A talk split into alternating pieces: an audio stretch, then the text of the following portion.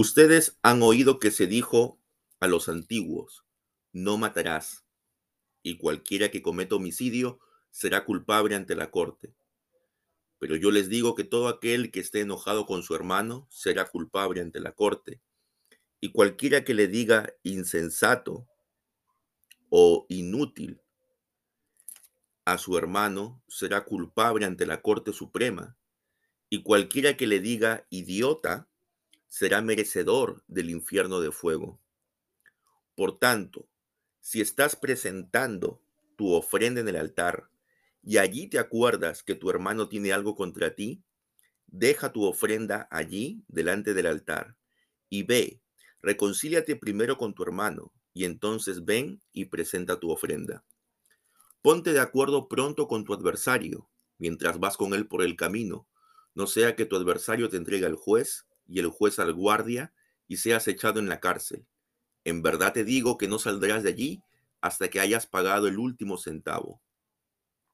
Ustedes han oído que se dijo, no cometerás adulterio, pero yo les digo que todo el que mira a una mujer para codiciarla, ya cometió adulterio con ella en su corazón.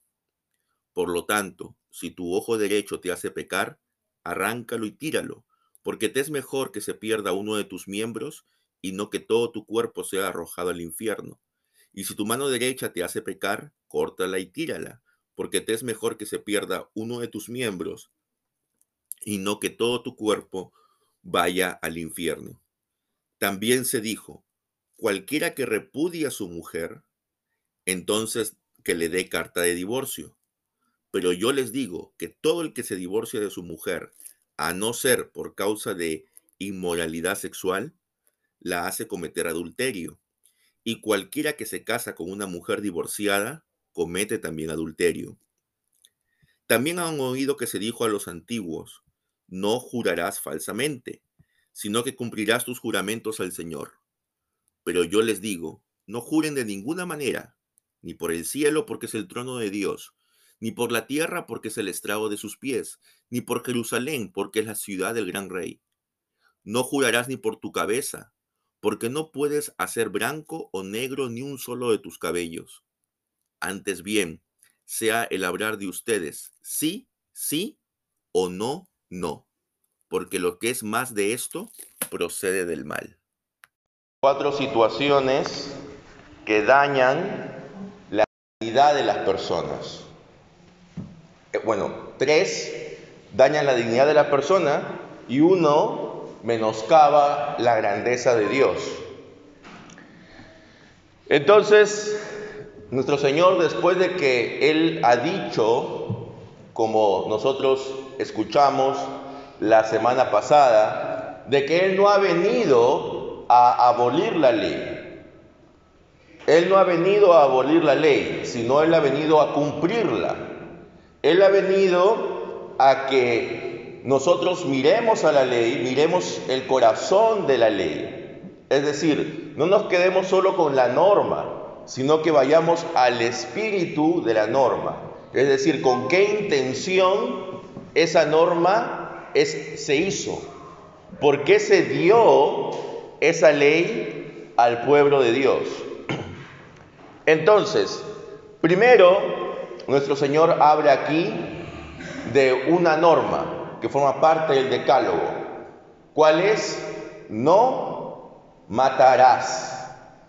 ¿Verdad? Entonces todos los judíos sabían que eso formaba parte de la ley. No matarás. Pero Jesús quiere ir al espíritu de esa norma.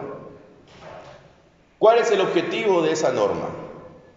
El objetivo es respetar la vida de tu prójimo, respetarlo como ser humano, respetar su dignidad y entender que esa persona ha sido hecha a imagen de Dios y por lo tanto tú no le puedes quitar la vida, tú no puedes atentar contra su vida.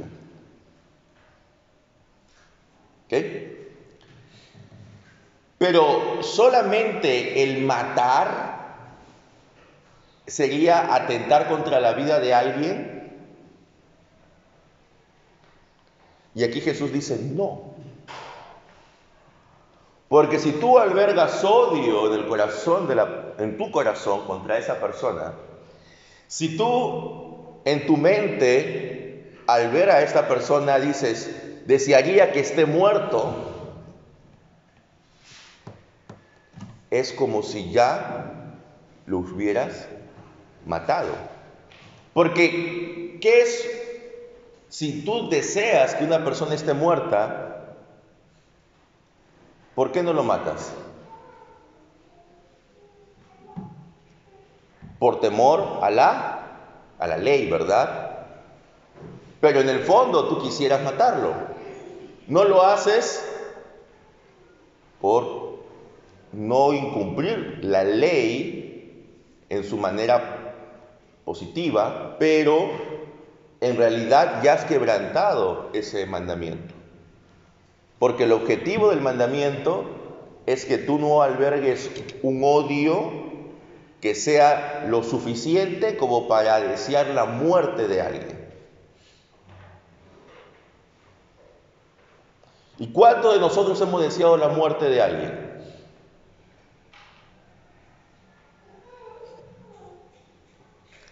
Quizás ninguno de nosotros ha matado a alguien. Quizás, no lo sé, porque no conozco a profundidad la vida de cada uno de ustedes. Pero quizás ninguno de nosotros ha matado a alguien. Pero sí, creo que la mayoría de nosotros hemos deseado la muerte de alguien en algún momento. Y al desear la muerte de esa persona, en nuestro corazón es como si lo hubiéramos matado. Porque lo que nos ha impedido matarlo es, pues, no quebrantar la ley, porque sabemos, pues, que si lo hacemos, ¿qué va a pasar? Nos van a detener, ¿no? Y nos van a mandar a Canadá y no al país. Entonces, por eso es el que Jesús va más allá de la norma. Jesús va más allá de la norma y va al corazón de la norma. Y por eso Él dice, si tú tienes un problema con tu hermano, ¿qué es lo que tienes que hacer? Antes de presentar tu ofrenda en el altar, porque en esa época en el templo llevaban al altar que sus animales, ¿no? O alguna ofrenda vegetal. Entonces dice, antes de presentar tu ofrenda en el altar, anda ahí, reconcíliate con tu hermano. ¿Por qué? Porque justamente la comunidad del pueblo de Dios no solamente son individuos aislados, cada uno adorando a Dios, sino es una comunidad, es un cuerpo.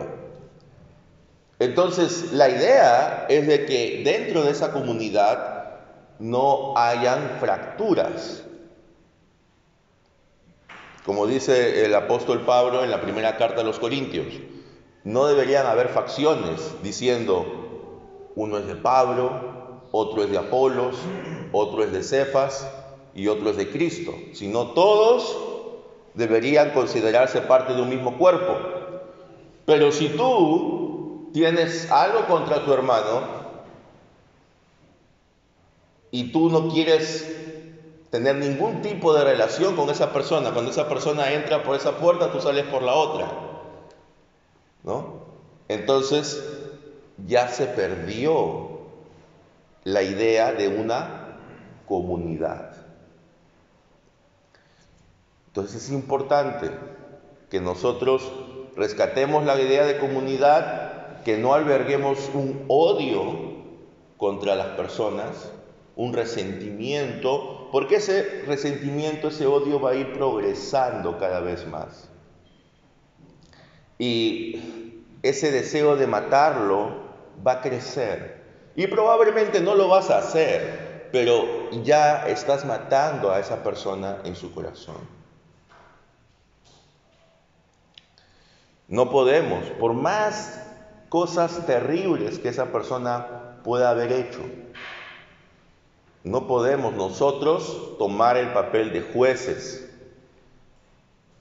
Es el Estado a quien Dios le ha dado la espada, el encargado de actuar. No somos nosotros, de manera individual, de manera privada. Luego Jesús habla acerca del adulterio. Nuevamente, un mandamiento muy conocido era no cometerás adulterio. ¿Qué significa? No tendrás intimidad sexual con alguien que no sea tu cónyuge, ¿verdad? Pero nuevamente Jesús va ahí al espíritu de la norma. Y él dice, es cierto, no cometerás adulterio significa no acostarse con alguien que no sea tu cónyuge. Pero, ¿cuántas veces tú has deseado a la mujer de tu prójimo? ¿Verdad? ¿Cuántas veces tú has mirado a una mujer que es la esposa de otro y has dicho en tu mente, ¿no? Qué bonita está. ¿No? Entonces, y no, y no, y no como una simplemente apreciación estética, ¿no? Porque, claro, uno puede decir qué bonita está como un comentario estético, ¿no? Como cuando estamos en un certamen de belleza. Pero a veces podemos decir ya con un sentido, ¿no? Lujurioso. Y si estamos entre varios hombres, quizás podemos decirle, oye, mira, mira esta. Oh, sí. Y entonces empezamos a conversar y a detallar sus características. Pero esa mujer es la esposa de otro hombre. Entonces, yo no puedo codiciar a la mujer de otro hombre. ¿Por qué? Porque también estaría adulterando. ¿Verdad? ¿Qué es lo que me impide, si yo deseo a esa mujer, qué es lo que me impide ir, raptarla, llevarla a un lugar y estar con ella. Nuevamente, ¿qué es lo que me impide? El miedo a la, a, la, a la, pena, ¿verdad? ¿No? Eso es lo que me impide. Porque físicamente podría hacerlo. Pero ¿qué es lo que impide? El miedo a la pena. Pero en el fondo uno quisiera hacerlo. Así como el que desea matar decía, desearía que estés muerto, el otro dice, desearía estar contigo. Y si tú no quieres, no importa, igual te esfuerzo. Entonces estamos dejando de ver a la persona como un ser humano con dignidad, con voluntad propia, y la vemos simplemente como un objeto para satisfacer mis deseos. ¿Verdad?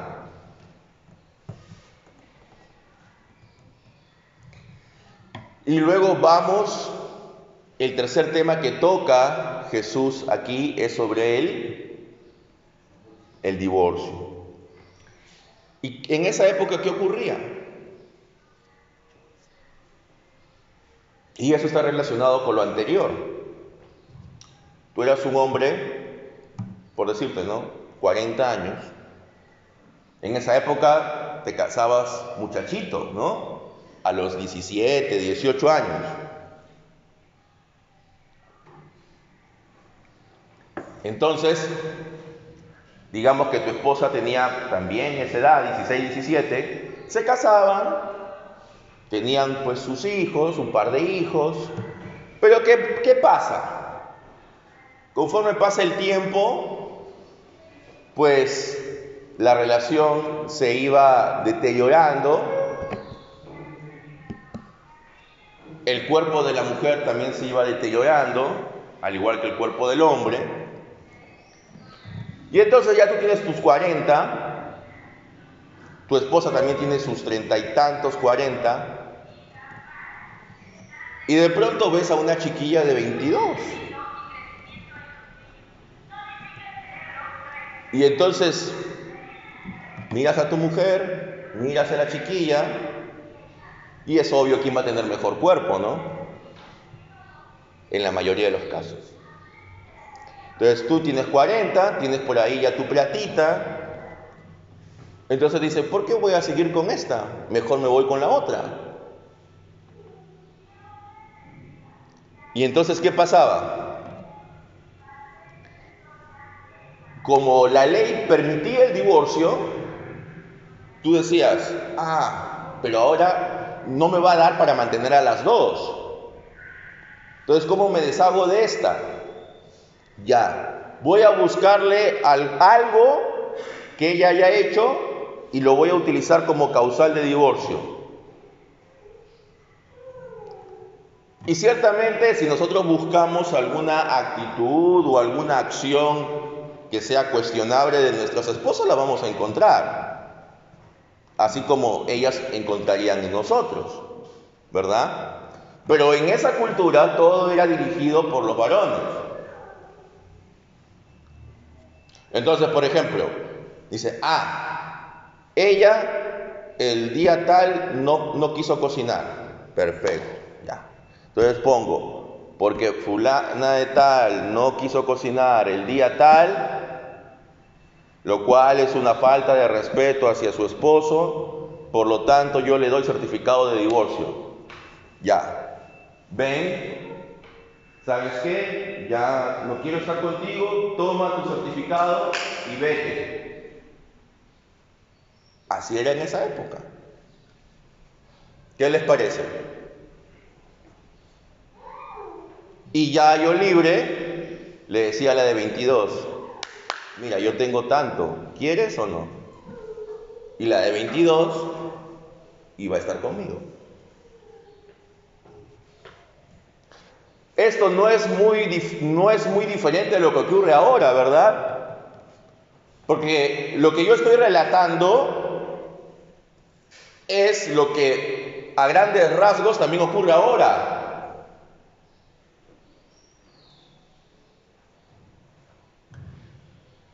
Pero en esa época era más complicado, porque en esa época la mujer no tenía derechos prácticamente. Ya el darle un certificado ya era darle algo de derechos. Porque antes de la ley, ¿qué pasaba? Simplemente el marido le decía, ya no te quiero, fuera. Entonces ya Moisés, dando el certificado, ya era un primer resguardo. Pero como no estaba bien detallado el asunto, entonces pues los maridos se aprovechaban y buscaban cualquier argumento para el divorcio.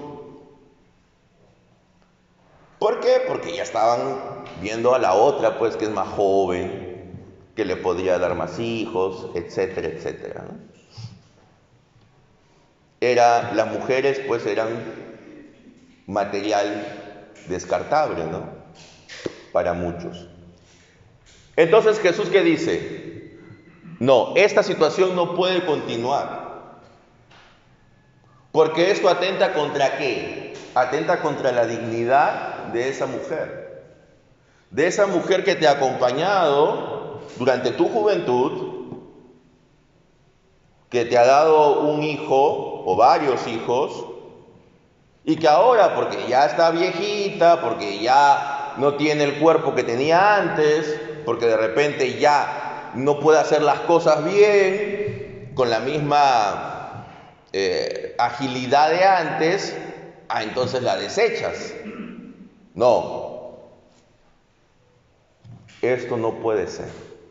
Y por eso Jesús que dice, ¿qué dice sobre el divorcio? Que cualquiera que se divorcie de su mujer, a no ser por causa de fornicación o de inmoralidad sexual, está actuando mal. Jesús no dice, tienes que quedarte con tu mujer sí o sí, haga lo que ella haga. No.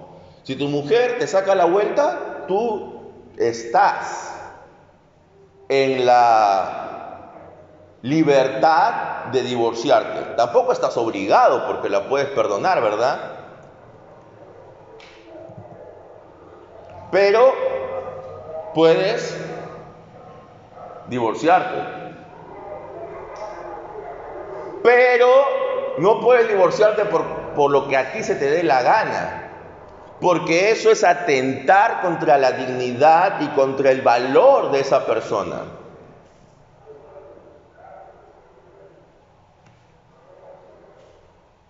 Y más aún en una cultura donde era el varón el que se podía divorciar únicamente.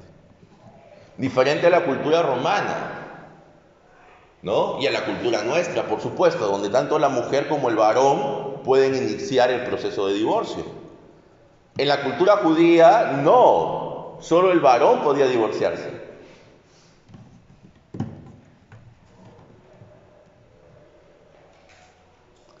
Entonces, lo que Jesús quiere es rescatar la dignidad de esa persona.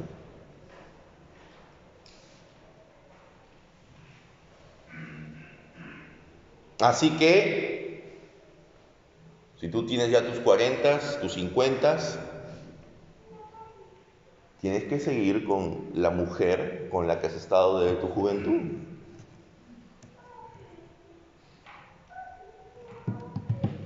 Porque así es la vida.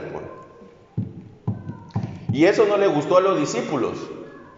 En el otro texto de Mateo, ¿qué dice? Los discípulos, ¿qué dijeron cuando Jesús les dijo eso? ¿Qué dijeron los discípulos?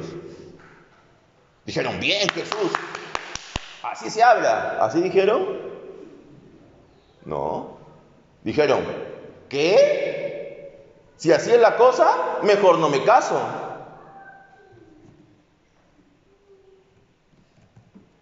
Busquen el capítulo 19. Porque ellos estaban acostumbrados, pues, a lo que yo les estoy diciendo. Los hombres estaban acostumbrados a, si ya no les gustaba una mujer, simplemente darle carta de divorcio, argumentando cualquier excusa y ya. ¿Y eso qué es que y eso qué hacía? La mujer tenía como una espada de Damocles sobre su cabeza, ¿no? Tenía que portarse excelente, ¿no? Porque ella sabía que ante cualquier falta, su marido podía poner esa falta como argumento para divorciarse de ella.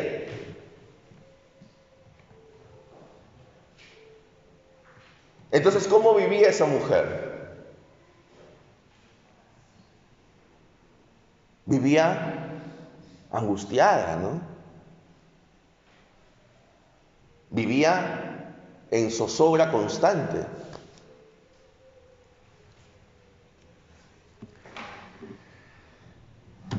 Entonces, no te puedes divorciar salvo por infidelidad. Ahora, es cierto que la palabra pornella, que se puede traducir como fornicación, inmoralidad sexual, no solamente implica la infidelidad como tal, también podría implicar otras cosas, pero siempre en el terreno sexual. ¿Y por qué? Porque la idea es de que el matrimonio es un vínculo entre el varón y la mujer es un vínculo sagrado que no se puede romper. ¿Por qué? Porque es un vínculo que representa el vínculo entre Dios y su pueblo. Y así como Dios no le ha sido infiel a su pueblo, así también los cónyuges no pueden ser infieles. Por eso es tan importante. Y ahora lo último de este texto es acerca de los juramentos, acerca de los votos. En esa época era muy común decir, con Dios como testigo yo prometo tal cosa. O te juro por Dios que voy a hacer tal cosa. Era algo común. Pero ¿cuál era el problema con eso? Que estoy poniendo a Dios de mi lado, estoy tratando de domesticar a Dios, de controlar a Dios, cuando Dios es infinito. Él está más allá de cualquier cosa que nosotros podamos pensar. Entonces, ¿por qué voy a decir, te juro por Dios, que voy a hacer esto? ¿Y qué pasa si no lo haces? Estás jurando por Dios, entonces estás poniendo el nombre de Dios en juego. Y el nombre en la cultura judía no era simplemente para designar a alguien. El nombre indicaba a la misma persona, indicaba la presencia de la misma persona indicaba el conocer a esa persona. Entonces uno no podía tomar a la ligera el nombre de alguien. Uno no podía decirle a una persona otro nombre. Porque el nombre era lo que la identificaba, no solamente como persona, sino también con todas sus características. Entonces, por ejemplo, el ponerle un apodo a esa persona y llamarla por su apodo y no por su nombre, era en la cultura judía, era visto como algo humillante. Porque estoy, ya no estoy considerando a esa persona como tal, sino como otra cosa.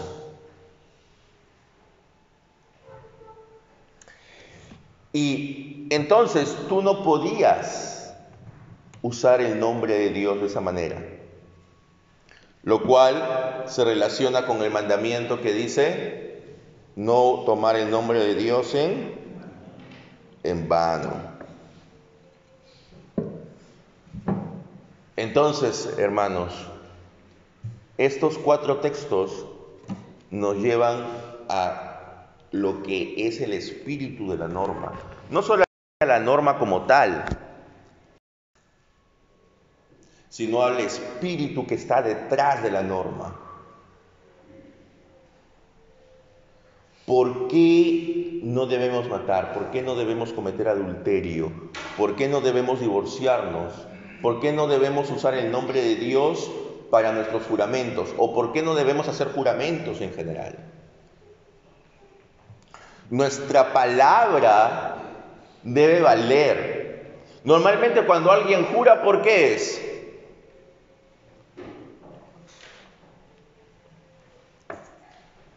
¿Por qué alguien se ve en la necesidad de jurar?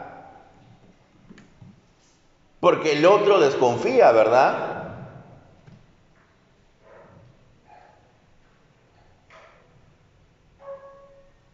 Porque quizás en el pasado ya incumplió. Y quizás no ha incumplido solo una vez, sino dos veces, tres veces, cuatro veces. Entonces, como ya el otro desconfía y no le cree, es la persona la que se ve en la necesidad de jurar para que el otro diga, ah, bueno, si ha jurado por Dios, entonces ahora sí lo va a cumplir.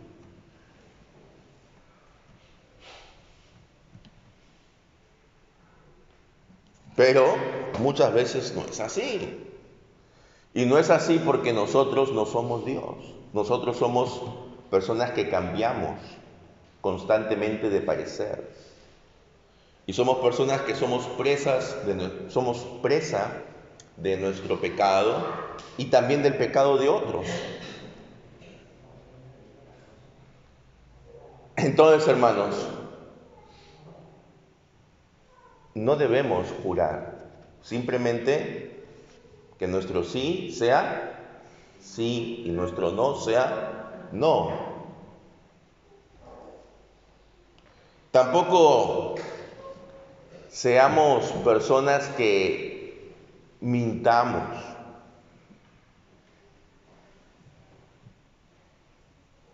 ¿No? Eso pasa, ¿no? Cuando tú vas a dejar un, un artefacto, por ejemplo, para que lo compongan, o tu auto, o lo que sea, y el técnico te dice, mm, ya en un par de días está listo ya.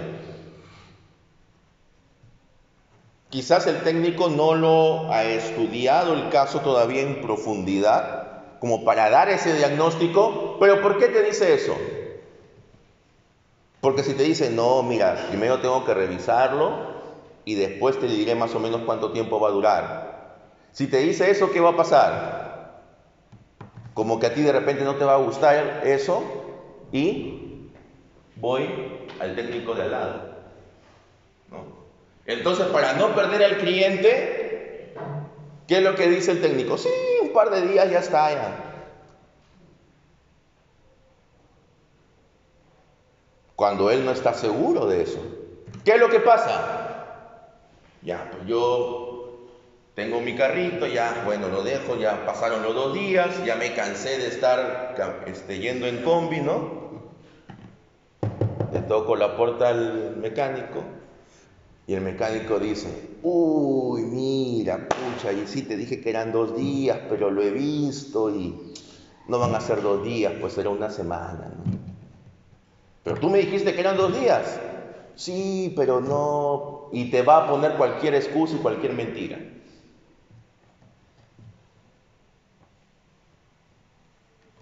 Entonces quizás tú ya hiciste planes para usar tu carro, ¿no? Como te dijeron dos días, quizás tú ya hiciste planes para usarlo de aquí un par de días más. Y ya te fregaron los planes. ¿Por qué? Porque esa persona te mintió.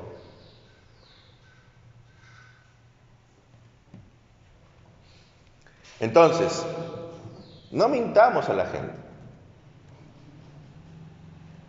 No le digamos a la gente lo que la gente quiere escuchar, porque a veces a la gente le gusta ser engañada.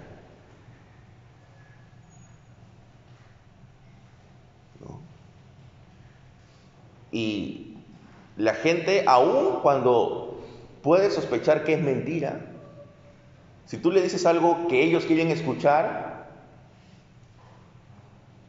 lo van a creer. O al menos te van a dar la, el beneficio de la duda. ¿no?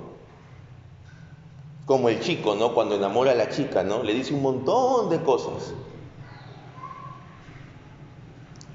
Y la chica, ¿qué pasa? ¿Le cree o no le cree? Le cree, ¿no? Y después se da cuenta que eso que dijo de repente no era tan cierto. Le pinta un montón de cosas, ¿no?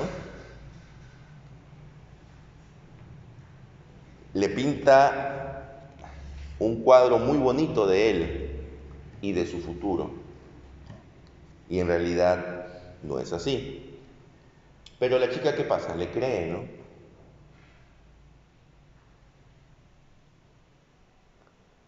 Y eso es por qué, porque nosotros somos mentirosos, mentirosos. La palabra de Dios que dice en Jeremías, maldito el hombre que confía en él, hombre. Tenemos que ser un poquito desconfiados. Si alguien me dice, no, en dos días está, mm, ya, de todas maneras voy a buscar una segunda opinión. Y si la segunda opinión me dice, no, pucha, primero quiero revisarlo, mejor me quedo con este. Porque este me está diciendo algo más certero. No me está prometiendo cosas que de repente no va a poder cumplir. Es como cuando, por ejemplo, ¿no? Eh, buscas un servicio y dices, alguien te, te ofrece un precio muy, muy barato, ya es sospechoso, ¿no? Entonces, a veces tenemos que ser un poquito desconfiados y decir siempre la verdad. Debemos decir siempre la verdad, aunque la verdad no le guste a las personas. No, hermana, tú agradezco tu, tus ganas de apoyar, pero tú no puedes todavía, no estás calificada para enseñar. Ay, pero ¿cómo le vas a decir eso a la hermana? La vas a hacer, la vas a deprimir, se va a enojar. Hasta quizás se va de la iglesia. No, hermanito, dile que sí, y ya después vemos cómo hacemos. Después le metemos cualquier excusa y que no enseñe. Pero no, tenemos que decir la verdad. No podemos engañar a las personas. No podemos tampoco tratar de ganar a través de mentiras, a través de ofrecimientos.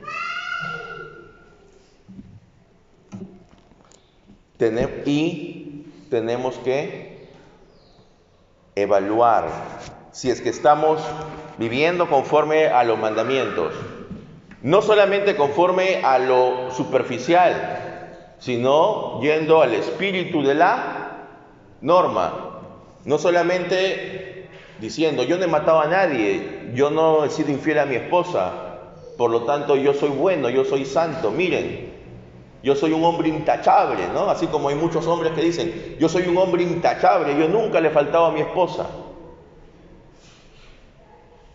Muy bien, pero ¿con cuántas mujeres te has querido acostar? Entonces, no le has faltado en el, en el acto, pero sí en la mente. Como estábamos hablando con, de una bueno, ya adulta, que tiene 38 años y que aún no se casa, ¿no? Y entonces yo le decía, y los, y los pastores le decían, pero ya hermanita, ya, cásate pues, que ya si no vas a, vas a vivir tu, tu, tu, tu vejez sola, ¿no? Ya es momento ya. Y entonces yo le digo, miren, no la molesten porque de repente ella tiene el don del celibato. Si ella tiene el don del celibato y puede vivir así sola y se siente bien, ¿cuál es el problema, no? Pero ojo, el don del celibato no solamente es en decir, no quiero tener relaciones, sino tampoco en desearlas.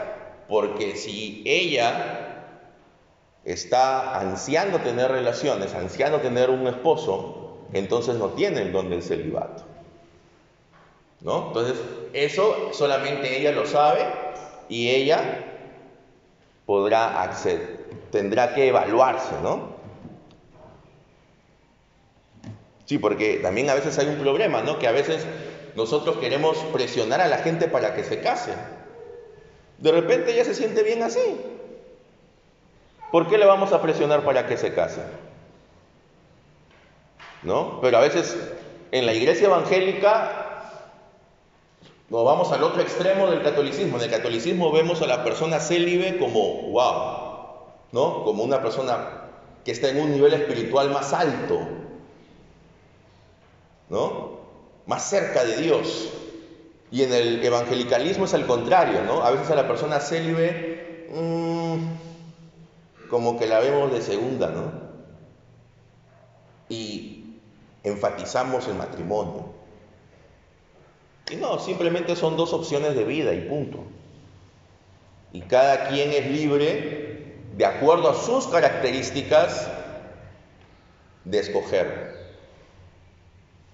Pero obviamente el celibato incluye la mente, ¿verdad? Si ella se está, como se dice popularmente, comiendo con la mirada a algunos hombres, no es célibe pues, mejor que se case. Entonces, hermanos, tenemos que discernir cómo vivir. Y para eso tenemos que ver las escrituras. Que este sermón que dio nuestro Señor nos sirva para evaluarnos. Y de repente tú vas a decir, sí, pero cuando me enojo, cuando yo me enojo, yo le voy a decir la muerte a esa persona. ¿Cómo me voy a controlar? O mira, ya yo sé que no debo eh, tener deseos, deseos carnales, pero es que a veces hay mujeres que se pasan, se son abusivas. Y uno ya pues no, no puede dejar de verlas y de codiciarlas. Es cierto. Y justamente por eso es de que está este texto. Ese texto está para que en medio de las dificultades que podamos tener, en medio de esas situaciones, podamos recurrir a Él y podamos entender cuál es la voluntad de Dios para nosotros. No es fácil, no es fácil. Nos vamos, vamos a ser tentados a quebrar esto, pero con la ayuda de Dios y con la presencia del Espíritu Santo en nuestros corazones, sí vamos a poder. Solamente con la ayuda de Dios vamos a poder. Con nuestras propias fuerzas va a ser difícil, por decir casi imposible. Pero solo con la ayuda de Dios vamos a poder lograr que este sermón sea verdad en nuestra vida. Porque si este sermón, hermanos, no es verdad en nuestra vida, entonces no estamos viviendo conforme Cristo quiere. Que el Señor nos ayude a cumplir con su voluntad. Amén.